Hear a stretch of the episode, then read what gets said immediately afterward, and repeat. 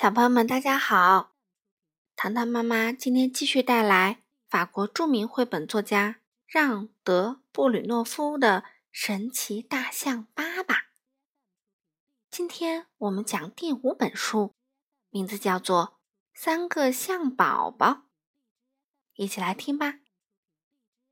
一天早晨，爸爸激动地对科尔斯说：“嘿，老朋友！”我马上就要当爸爸啦！这顶崭新的礼帽是我送给你的礼物，旁边的信是我刚刚写的，你快去给赛斯城的臣民宣读一下吧。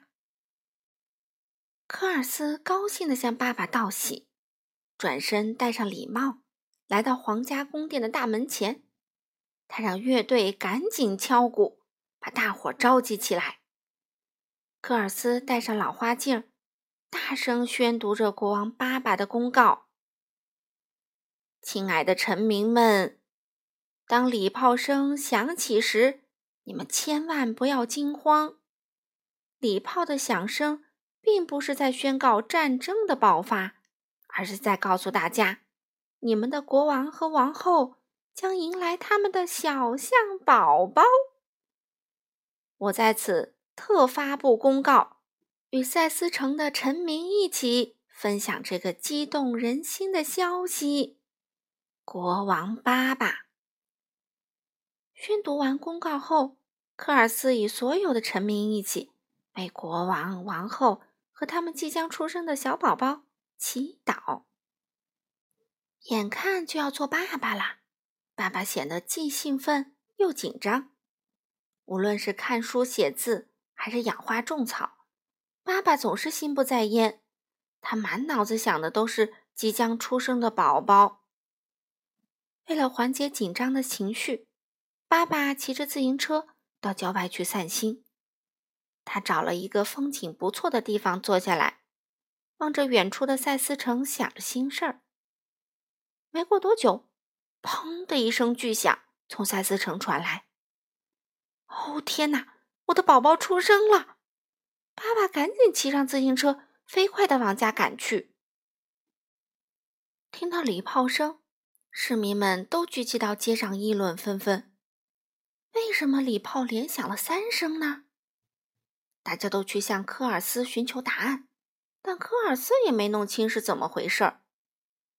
爸爸也听到了三声礼炮，他急匆匆地赶回家，冲进赛斯的卧室。温柔地拥抱着妻子，赛斯笑着说道：“快去看看咱们的三个宝宝吧。”爸爸这才明白过来，三声礼炮代表三个宝宝，他一下子竟成了三个宝宝的爸爸啦。爸爸和赛斯推着婴儿车到花园里散步，三个象宝宝静静地睡在里面，大家都跑来向他们道贺。还带了很多礼物给宝宝们。巴巴和赛斯高兴地向臣民们宣布：“我们的小公主名叫菲洛拉，两个小王子，大的叫帕姆，小的叫亚历山大。卡布洛医生每个礼拜都会给宝宝称体重。一天，他对赛斯王后说：‘小象们长得实在是太快了，希望您在母乳之外。’”多准备六瓶牛奶，象宝宝们很快就会用奶瓶喝奶啦。帕姆吃的最多，长得也最胖。菲洛拉最听话，她总是安静的躺在摇篮里，玩着科尔斯送的拨浪鼓。她最喜欢用长长的鼻子把拨浪鼓举得高高的，来回摇晃。她还把拨浪鼓塞到嘴里当奶瓶儿吸。突然，不知怎么回事，他一下子把拨浪鼓吞了进去。这下糟了，他脸色发紫，喘不过气儿来。赛斯赶紧冲了进来，赛斯一把抓住他，倒过来使劲摇晃，但拨浪鼓就是不出来。幸好有泽菲尔，他将细长的手臂伸到费罗拉的嘴里，把拨浪鼓掏了出来。费罗拉得救了，但吓得大哭不止。赛斯温柔地安慰着他。象宝宝们一天天长大，现在已经不用妈妈抱了。科尔斯在他的两个象牙之间系了一条绳子，让亚历山大坐在上面荡秋千。亚瑟站在旁边轻轻地推着。国王爸爸经常来陪孩子们玩耍。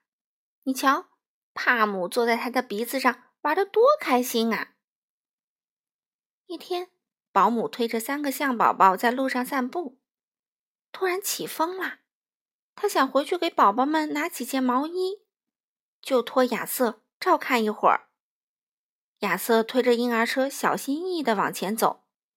突然，亚瑟听到士兵们列队行进的声音，就好奇地往那边张望了一下，手也不知不觉地离开了婴儿车。婴儿车停留的地方是个小斜坡，亚瑟刚一松手，婴儿车就自己向下滑了出去。亚瑟回头一看，简直吓坏了，赶紧追着婴儿车跑了过去。这时，保姆取完衣服回来了，看到这种情景，他快步追了上去。乌龟玛莎碰巧在那里散步，也赶紧过去帮忙。就在婴儿车要滚下山谷的时候，玛莎终于爬到轮子下面，因为玛莎的奋力阻挡，婴儿车停住了，但却把可怜的亚历山大抛下了山谷。山谷下的松鼠夫妇听到树叶沙沙作响，赶紧抬头看去，只见一只小象挂在树枝上，小象吓得哭喊着：“妈妈，快来救我呀！抓紧点儿，宝贝！”两只松鼠大喊道：“试着用脚踩到那根粗一点的树枝上，我俩会帮你的，不要害怕。”亚历山大成功的踩到了树枝上，松鼠先生又对他说：“你用鼻子抓住我的尾巴，小心脚下，慢慢的跟着我走。”不一会儿，他们就安全的到达了松鼠夫妇居住的树洞。亚历山大长长的舒了一口气。他终于得救了，不过他要怎么下去才好呢？树那么高，又那么滑。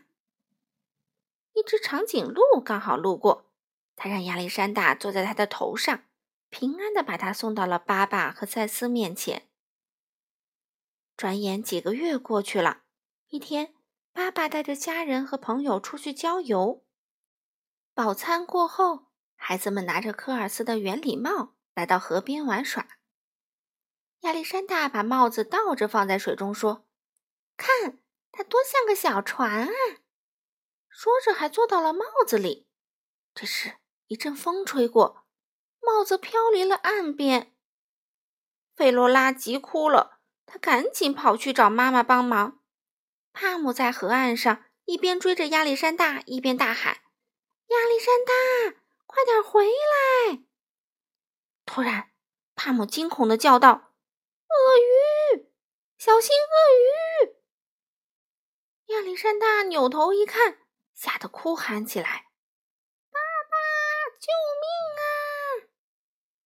这时，爸爸正坐在船上静静的钓鱼。他听到儿子的呼救声，立刻站了起来。情况十分危急，来不及多想，爸爸一把抓起船锚。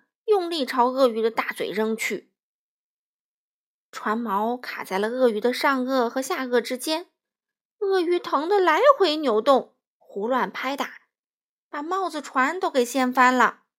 亚历山大一下子掉进了河里，爸爸也紧跟着跳进了水里，用长长的鼻子抓住亚历山大的耳朵，把他拉出了水面。爸爸和亚历山大终于回到了岸上。浑身都湿透了。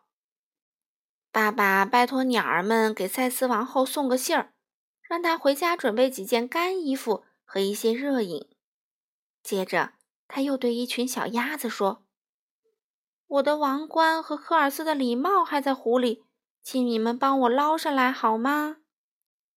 回到家，赛斯给亚历山大洗了个热水澡，然后把他抱到婴儿床上。还给他盖了两层厚厚的毯子。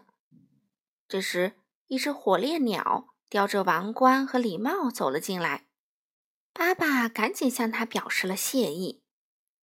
夜深了，孩子们终于进入了梦乡，可爸爸和赛斯却无法入睡。抚养孩子可真不容易，爸爸对妻子说。但他们实在太可爱了，我真不敢想象，要是没有他们，我们今后该怎么办。愿他们平安长大，永远这么快乐。赛斯说：“好了，小朋友们，今天的故事就讲到这里啦，我们下次再见喽。”